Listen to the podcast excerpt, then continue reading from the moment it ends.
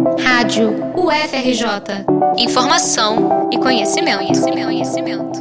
2018 foi o ano do podcast. As plataformas de streaming impulsionaram o formato no Brasil e cada vez mais pessoas produzem e consomem o conteúdo sonoro, o que mostra a potencialidade do áudio na atualidade.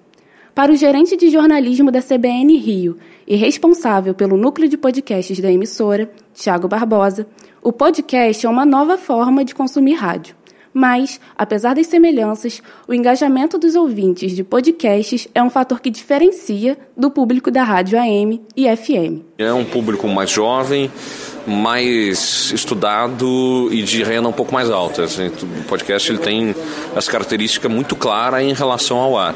E a gente tem um grupo de gente que ouve podcast que é realmente fanático. A gente fez pesquisas com 23 mil pessoas que responderam essas pesquisas, muitos apaixonados por podcast e que ouvem em média 6 horas por semana, 7 horas por semana de podcast. Então, é um hábito muito intenso. Assim. A primeira edição da Podcast Pesquisa, realizada pela Associação Brasileira de Podcasts, a ABPOD, em 2008, apontou um público, em sua maioria, masculino, jovem e com graduação. São Paulo era o estado com mais ouvintes de podcasts. Dez anos depois, essas características se mantêm. A última edição da Pod Pesquisa, realizada em 2018 em parceria com a CBN, aponta que a maioria do público continua ouvindo podcasts por entretenimento e o humor é o tema preferido. No entanto, a forma de ouvir teve grandes mudanças. Em 2008, a maioria dos ouvintes preferia ouvir podcasts em casa pelo computador. Já hoje, o celular é o preferido por cerca de 92% dos ouvintes, que ouvem o conteúdo enquanto realiza trajetos e atividades domésticas.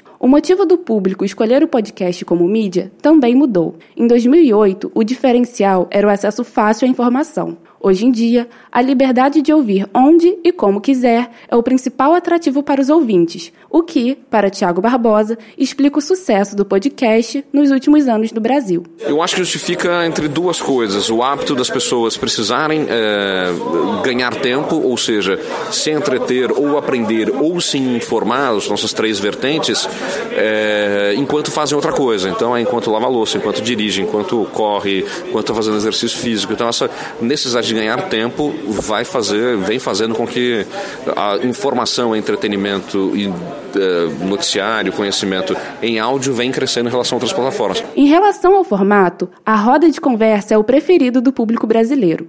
Mas a tendência é que os produtores comecem a explorar outras formas de fazer conteúdo. Segundo a Pod Pesquisa, 63% dos ouvintes consumiram um produto ou serviço anunciado durante os podcasts. O engajamento do público está atraindo cada vez mais investidores, o que amplia o crescimento da plataforma. Reportagem de Eliandra Bussinger para a Rádio FRJ.